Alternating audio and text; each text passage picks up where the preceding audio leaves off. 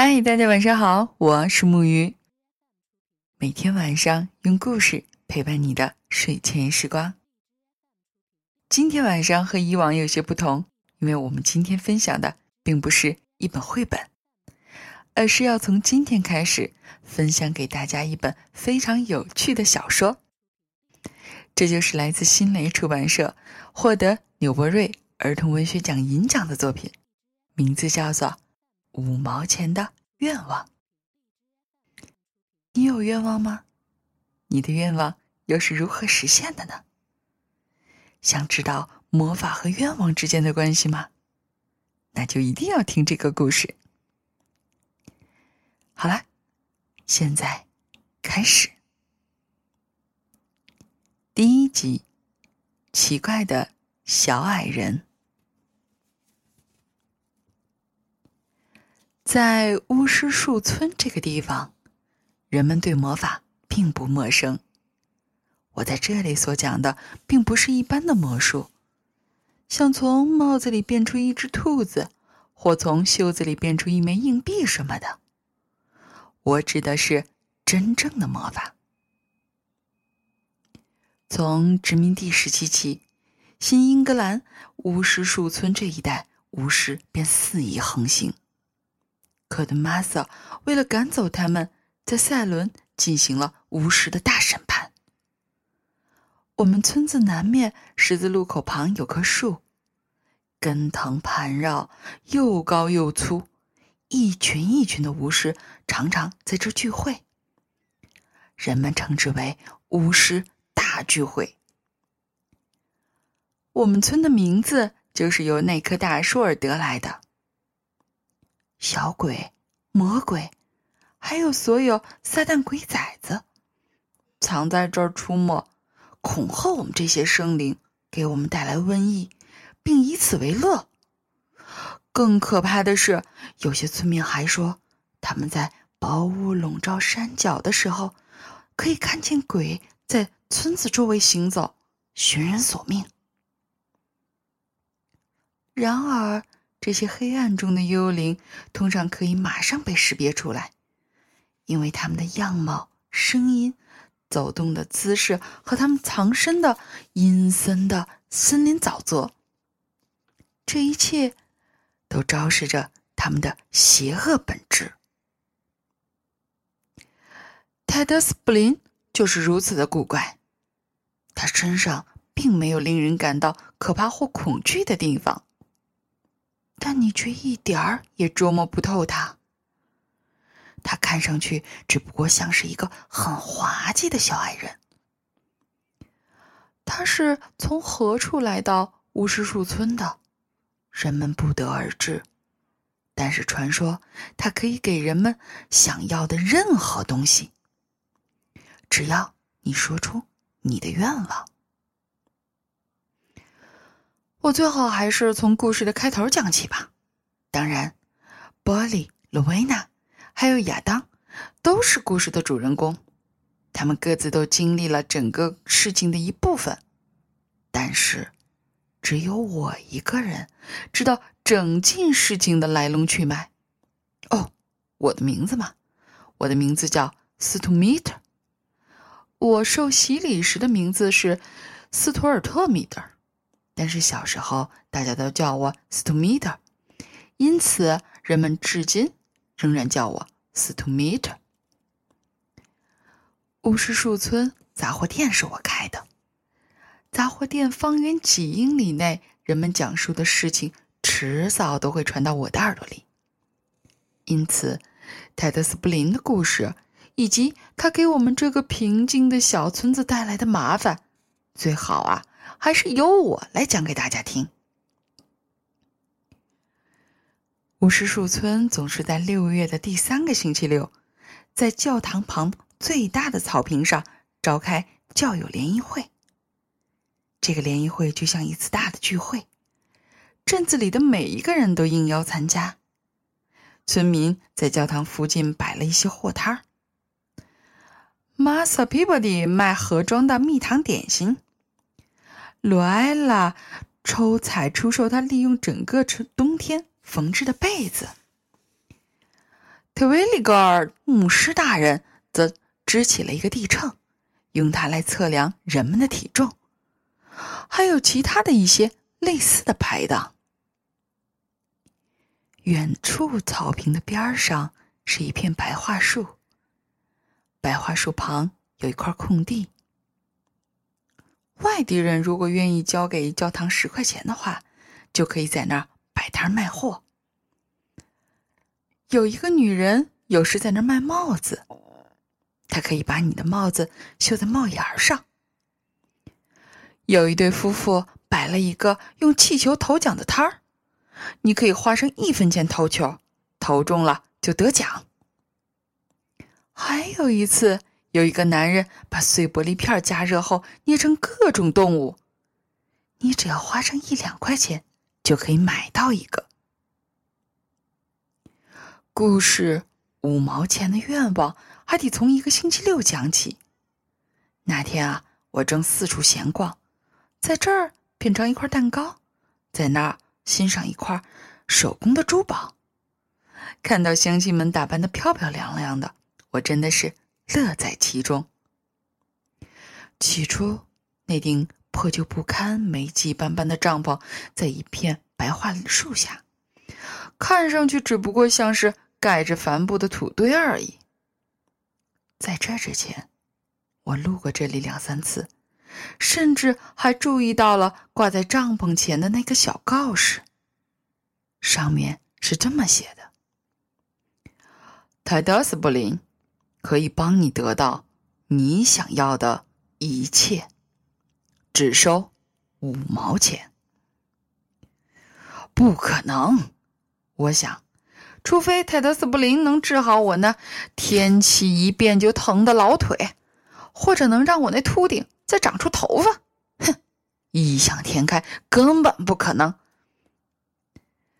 就在我要离开的时候。无所不能，你知道吗？只要你能想出来你想要的任何东西，我都可以帮你得到。听到声音，我转过身来，只见一个男人身穿白色西服、红色背心，胸前挂着一条又粗又黄的表链子。他长得又胖又矮，就像一个长了两条腿的大圆球。他那灯泡似的鼻子下留着长长的八字胡，八字胡的两端突然向上卷起，咧嘴笑时露出了两排大牙。这使我想起了圣诞老人，大概是个修了面、穿着夏装的圣诞老人。他撩起了帐篷的帘子，说：“先生，我的名字叫布林。”他轻轻的拍打着他的帽子，泰德斯波林，愿意为您小聊。事情就这样发生了。也许那时是我在幻想，或者是灯光造成的幻觉。泰德斯布林的眼睛闪亮了一会儿，如同灯光照在黑暗角落里猫的眼睛上一样。即使灯光消失了，布林的眼睛。也还是与众不同。他的瞳孔像蛇的瞳孔，长长的、扁扁的，而不是圆圆的。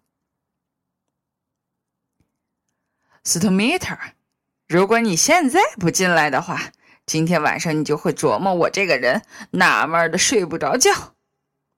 布林又说：“听到这儿，我完全忘记了他的眼睛。见鬼！”你是怎么知道我的名字？我问他。想知道我是怎么知道的？很快就会告诉你的。他说着，指着帐篷，示意让我进去。破旧的帐篷内又阴又冷，里面充满了发霉的气味儿。一个长条凳子一直延伸到帐篷后，凳子上坐着。三个人。第一个是玻璃，十一岁，坐在凳子的一头。玻璃和他的妈妈住在镇子外的蜘蛛河桥那个地方，如果玻璃住的离镇子近一点的话，或者经常接触镇子里的人的话，一定会有人因气急狠狠的揍他一顿，或者至少给他戴上一个口罩。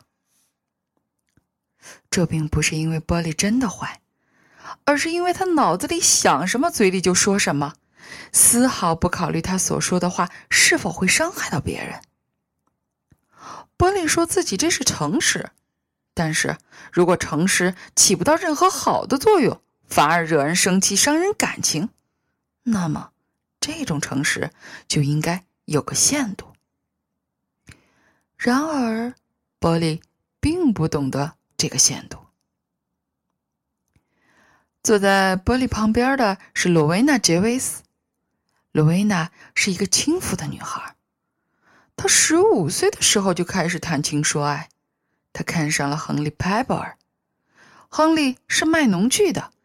一年来镇上两次，他总是给罗维娜飞眼儿，罗维娜也总是含情脉脉的与他眉来眼去，还在那商店落满灰尘的窗户上写下“亨利·派伯夫人”。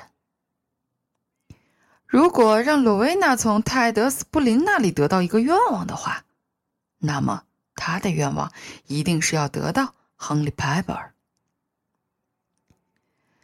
离这两个女孩稍微远一点儿，坐着一个十六岁的男孩，名字叫做亚当·费斯克。亚当的爸爸的农场是郡上最干旱的农场，一到干旱季节，亚当得花费很多时间用四轮马车拉上木桶，到蜘蛛河去把水运回农场。三个星期，一滴雨也没下了。现在，亚当宁愿用他的一切，只换取一杯水，一杯他可以不用从那该死的河里一路拖拉回来的水。我坐在罗维娜和亚当之间，大家都抬头看着布林。这个矮小的人坐在帐篷的门口，看上去他非常希望有更多的顾客光顾他的帐篷。我在这儿等了快半个小时了。亚当终于忍不住的说：“我们现在开始好吗，先生？”我也是这么想的。”波利补充说，“我可不打算在这个臭气熏天的帐篷里坐上一整天。”泰德斯布林放下帐篷帘子，把脸转向我们，看见只有我们几个人坐在那儿，脸上露出了很不满意的表情。哎。他叹口气：“那么多人就是不相信我，我也不敢说我就相信你。”罗维娜说：“我看到了那个告示，只是感到好奇便进来了。你卖的到底是什么东西，布林先生？”孩子，我卖的是愿望。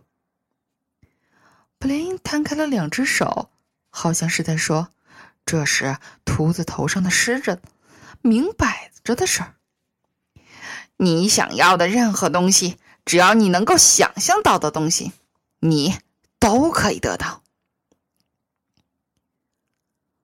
我们四人坐在凳子上，你看我，我看你。波利咯咯的傻笑。我想，布林先生的脑子可能有点毛病。我想得到一个愿望，鲁维娜说。可是这听起来太，太不可思议了。我就是做不可思议的买卖。布林咧着大嘴笑着回答：“但是在开始之前，我要收一下费用。如果你们愿意，每人交五毛钱。那么我们在这儿能买到什么东西呢？”我问。“你会明白的。”斯特米特，布林回答说：“我保证你肯定不会吃亏的。”我们大家都很不情愿的把手伸进了兜里，或者翻着钱包。布林在我们前面晃着他那如同教堂收钱盘子的手，他收完钱，把一把硬币塞进兜里，当他把手从兜里抽出来的时候，手里握着四张白色的小卡片，每张小卡片上都有一个红点。布林给我们每个人发了一张。看来啊，我的五毛钱能买的除了这张卡片，不会再有别的东西了。我对亚当说。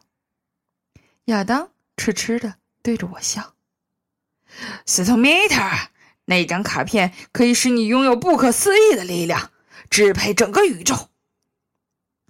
布林说这些话的时候，好像在宣布世界末日降临似的。骗人！波利喊叫道。我妈没日没夜的苦干，赚着五毛钱让我来参加教会聚会。现在你把它拿去了，而我得到的只是这张毫无用处的卡片。毫无用处！布林惊叫着：“你怎么敢这么说呢，孩子？我真的想让警察把你抓起来送进监狱。”波利又说。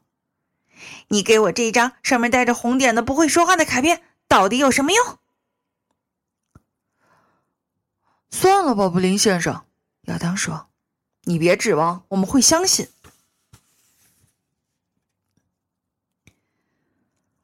我非常希望你们能相信，布林说：“你们知道，我是一时找不出更好的词，一个送愿望的人。”更确切的说，我是能使人们的愿望得以实现的人。据我所知，世上再也没有第二个人能像我这样。这么说，这些卡片可以使我们的愿望梦想成真了？洛维娜问。简直令人难以相信。卡片会带给你心里想要的一切。布林恼怒地说。他在为我们大家没有人相信他这个小矮子而狂怒不已。所有的东西，财富、美人、名声，只要你想要，这张卡片都可以给你带来。但每一张卡片只能让你实现一个愿望，因此，哼，在许愿前一定要认真的想好啊。